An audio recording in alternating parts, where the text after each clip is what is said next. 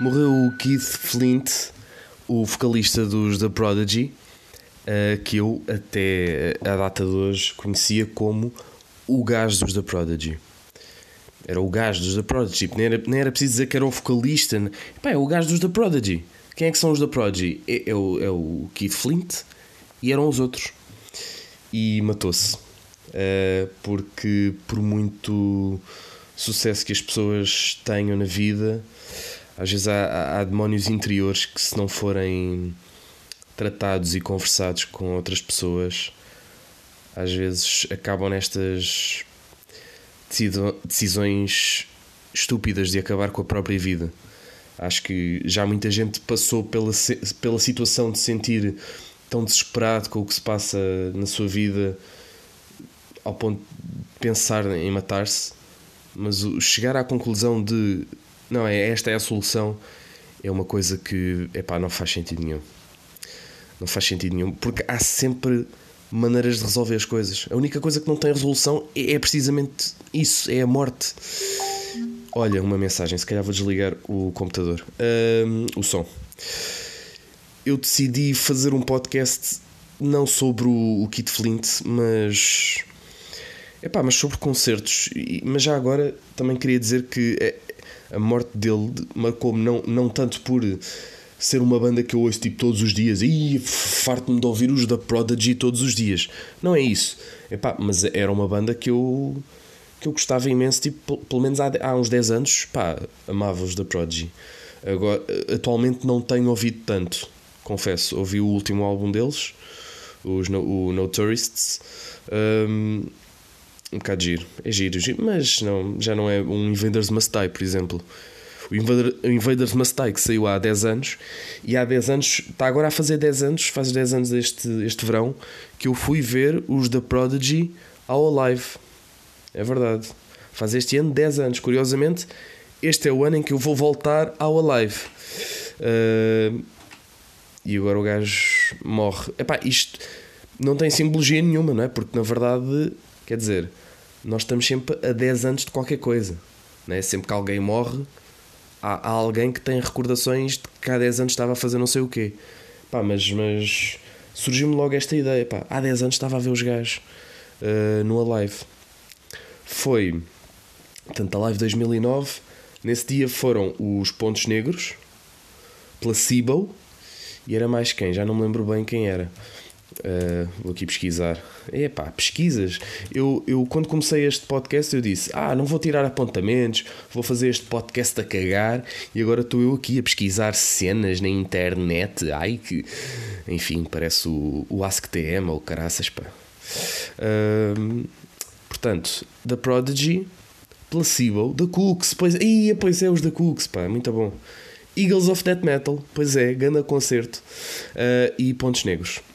The Prodigy eram os cabeças de cartaz nesse dia e eu fui para basicamente para ver todos estes. Na altura não conhecia tanto os Eagles of Death Metal, fiquei fã, fiquei fãzaço deles. Agora até ouço mais do que os da Cooks. Um, Pontos Negros era tipo, era por acaso destas bandas até era a que eu gostava mais, Pontos Negros. Uh, porque, porque sou mesmo fanzaço dos Pontos Negros. Fui ver agora o último concerto deles, da sua reunião, e, e os gajos, epá, eu fiquei orgulhoso de estar a ver aquele concerto no palco principal do Alive. Na altura era Ótimos Alive. Placebo foi uma merda. Placebo, eu adorava os Placebo na altura ia com boas expectativas para ver. Até fui com, fui com um amigo meu que, com o qual já não falo há imenso tempo, mas que há dias encontrei-o na estação. Isto parece que há, há, aqui uma, uma junção cósmica qualquer estranha. Pá. Eu, eu normalmente não acredito nestas merdas, mas tem acontecido assim muitas coisas interligadas umas com as outras. Uh, fui com um amigo meu que, com o qual já não falo muito regularmente, mas que o encontrei há dias no, no Fertagos no, nos comboios, para quem não conhece, um, e, vinha, e vínhamos a conversar sobre a vida, não, aquela, aquela conversa de circunstância, como se, como se fôssemos conhecidos. Um, e fui com uma rapariga que eu conheci, uh, que, era, que era amiga desse meu amigo, conhecia nesse concerto, e que deixou de ser minha amiga há uma semana por causa do Conan Osiris. uh, que é um, é, um, é um assunto que eu se calhar vou falar no próximo podcast.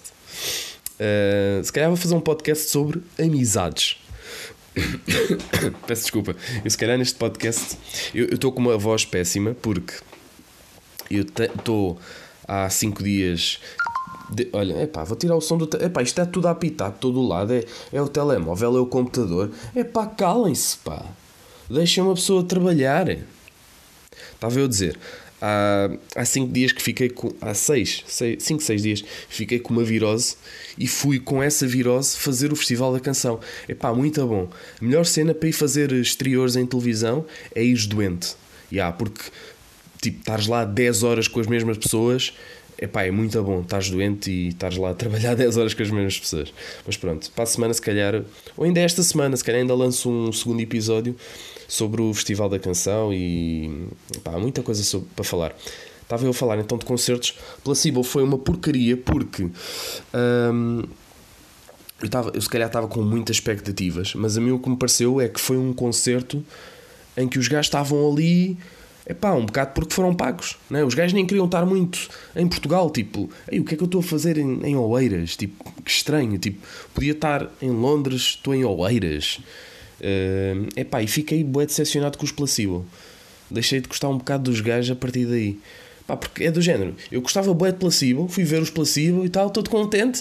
Chego lá e os gajos dão um concerto completamente frouxo, pá, uma coisa muito estranha. E depois, uh, a finalizar, temos os The Prodigy. Epá, que deram um concertaço do caralho. Deram um concerto, Jesus Senhor.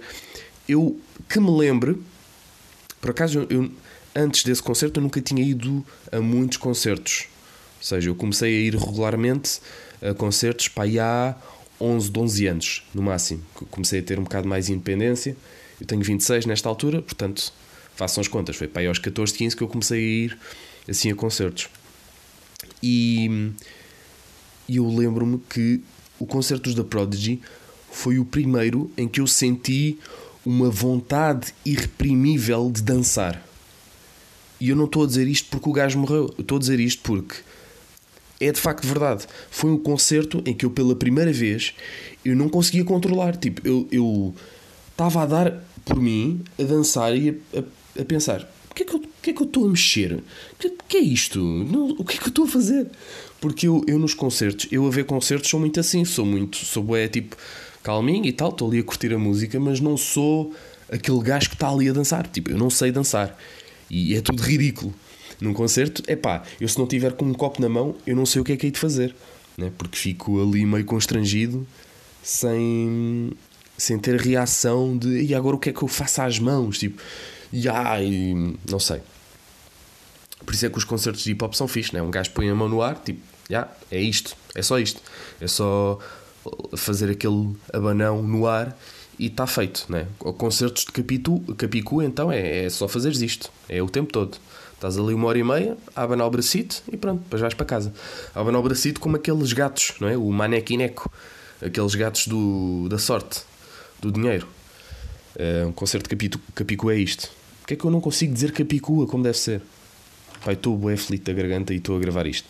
É, porque eu gosto bem de vocês, pá, isto é o meu amor a vocês. Então estou a fazer aqui um especial concertos por causa disso. Ah, mas pronto, pegando nos da Prodigy e na morte do Kit Flint, tenho outra história também muito engraçada que não tem nada a ver com concertos. E agora vou ter que me levantar porque eu tenho aqui. Eu estou. Eu, Estou a gravar isto no meu quarto, já há três episódios que eu não gravava fora do meu carro, pá, espetacular. E então, um, passa-se outra história que eu tenho com os da Prodigy, foi também em 2014, está aqui a dizer, no Laser Quest em Leiria. Houve um encontro de criadores de conteúdo promovido pelo Leitão. E nós, depois do encontro, que, que foi no Teatro José Júlio, Júlio da Silva, não sei, não sei o nome do teatro, mas, mas era um teatro fixe. E depois fomos, fomos jogar laser tag no Laser Quest Centro de Aventura. Então fui eu, foi o Leitão. Não, foi o Leitão, não. Aqui está a Leitoa, que era a namorada dele ou a irmã. Acho que era a irmã. Foi o. Le... Ah, não, não, ele, ele foi também. Foram. Ah, não, Leitão J Júnior, talvez. Não, devia ser o Leitão, de certeza, porque depois temos o Stuka, o Paulo Souza, o Medag e o Saque. Portanto, de certeza que isto foi com eles. Ah, e estava lá também o, o, o Ricardo Mendes, Bacabum, só que na lista que eu tenho não está aqui o nome dele. E está-me a faltar outra pessoa qualquer. O Lecos também. E está-me a faltar aqui outra pessoa que eu não tenho aqui o nome. Mas pronto. Isto para dizer que uh, eu ganhei este, este laser tag. Porquê? Porquê que eu ganhei este laser tag? Bom, ganhei porque tive 887 pontos e os gajos tiveram tipo 100, uh, 35. Ah, não, pera, não, os pontos é aqui. Ok, não interessa. Mas pronto, eu tive 887 pontos, os gajos tiveram menos. E eu ganhei esta merda, fiquei em primeiro lugar. Uh, o meu nome era Leandro. Eu tenho uma, uma folha, se quiserem, depois posso tirar um print disto e mandar para qualquer sítio. Eu ganhei este laser tag em 2014, portanto eu tenho sempre esta vitória comigo. E eu ganhei graças aos da Prodigy, porque a maioria do tempo aquilo estava a passar da Prodigy no, nas colunas. Seja, estou ali tipo a disparar contra outros youtubers, tipo, morre Saki, piu piu, morre Paulo Souza, morre Leitão. E estou a ouvir da Prodigy e aquilo está-me a dar tipo ganda pica. Eu estava ali, uau, em esteroides. Ah, ok. Eu esqueci-me de um momento muito importante. Estava lá a minha namorada, se calhar foi esse o nome que eu me esqueci. Espera lá, deixa-me ver que nome é que ela tinha. Não, não está aqui o nome dela. The Clef Control. Hum. Agora não estou a perceber. Não, mas ela estava lá a jogar. Bom, hum, isto não interessa para vocês, mas, mas eu ganhei esse jogo graças aos da Prodigy, sem dúvida, e por isso eu fiquei com.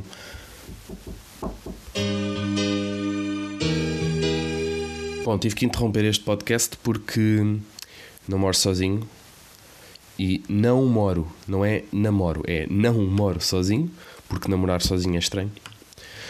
Uh, não moro sozinho, então as pessoas às vezes entram pelo kart e, e pronto, e eu depois tenho que parar coisas que estou a fazer. Falando sobre concertos, que era este o tema do podcast de hoje, pá, eu já vi tipo centenas de concertos. Eu tenho aqui uma lista de bandas que eu vi, assim, bandas que eu vi mais vezes. Chutes e Pontapés, não é? Um clássico português, tipo, ninguém é português até ver um concerto dos Chutes e Pontapés. Perdão ou seja, pessoal que seja imigrante e queira vir para cá, ah e tal, vou ali passar a fronteira, tipo o pessoal que vem do Mediterrâneo, vem naqueles barcos e não sei o quê, pessoal vem de Marrocos, vem migrar para aqui, pá, está bem, pode ser português, mas primeiro vais ter que ver os chutes e pontapés. E depois, se eles conseguirem ver o concerto até ao fim, então aí sim vão ao CEF e depois têm a sua cidadania portuguesa. Antes disso, não. Que pá, se não aguentas um concerto de chutes e pontapés até ao fim, tchau. Se bem que também é injusto, os, os chutes e pontapés já foram outra cena que são agora. Mas tudo bem, vamos passar isso à frente. Sérgio Godinho, pá, melhor eh, cantautor português de sempre, ok? Quando o Sérgio Godinho morrer, que um dia vai acontecer, infelizmente vai acontecer, eu vou ficar muito triste. A sério, Sérgio Godinho, pá, para mim é dos melhores de sempre, pá em termos de música, em termos de letras, a maneira própria dele cantar é pá, tudo. Eu estou eu a ficar triste só de pensar na ideia. Samuel Lúria, outro artista que eu já vi uh, um porradão de vezes, seis vezes.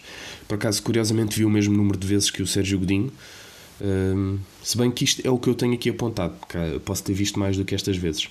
Pesticida. Uh, Linda Martini, se bem que Linda Martini foi mais porque estava lá, não, é? não, não sou tipo o maior fã de Linda Martini. Luís Severo, num só ano vi quatro vezes. Uh, Jorge Palma. Hum, ah, Diabo na Cruz.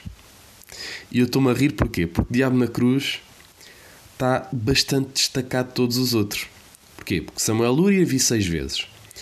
O, hum, o, o Sérgio Godinho vi outras seis vezes também. Uh, o pesticida vi 5 vezes. Chutes e pontapés, 9 vezes.